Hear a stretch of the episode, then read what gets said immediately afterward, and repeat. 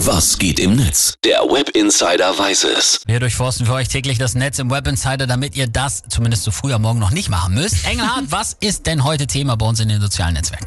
Gestern wurde nach drei Jahren Unterbrechung im Genfer Forschungszentrum CERN wieder der größte Teilchenbeschleuniger der Welt, der Large Hadron Collider oder auch wow. die Weltmaschine, ja, so wird es auch genannt, in Betrieb genommen. Und diesmal hat die noch mehr Leistung. Ja, noch mehr Power. Ist auch ein krasses Teil. 100 Meter unter der Erde, Umfang 27 Kilometer. Ja.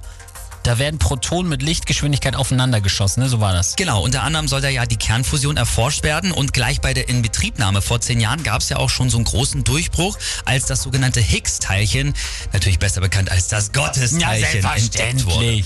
Hört sich immer alles sehr nach Science Fiction an, ist aber echt. Ja. Warum ist das jetzt gerade Thema in den Trends?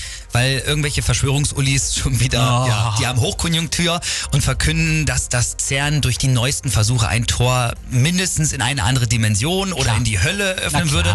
Oder da kommt ein schwarzes Loch und wir müssen natürlich alle sterben. Selbstverständlich, natürlich müssen wir alle sterben. Was schreiben die User? Seyuru heißt dieser User, der twittert, ist doch krass, dass manche Leute es nicht für ausgeschlossen halten, dass das CERN ein Tor zur Hölle öffnet, aber dass es mehr als zwei Geschlechter gibt, hingegen schon. Boris Möllers schreibt noch, Einige religiöse Fanatiker glauben, durch das CERN würde, würden sich höllische Portale öffnen, während andere in ihren Gemeinden Solaranlagen strikt ablehnen, weil sie fürchten, diese würden das gesamte Sonnenlicht aufsaugen. Ja, so in etwa stelle ich mir den Vorhof zur oh, Hölle vor. Oh mein, ganz ehrlich, es kann doch nicht wahr sein. Es wundert einen auch nichts mehr. Ja. Anna, halbe Stunde, schreibt noch, CERN soll der größte Teilchenbeschleuniger sein. Also die haben mich noch nicht mit Erdbeerteilchen im Auto auf der A40 nach Feierabend gesehen.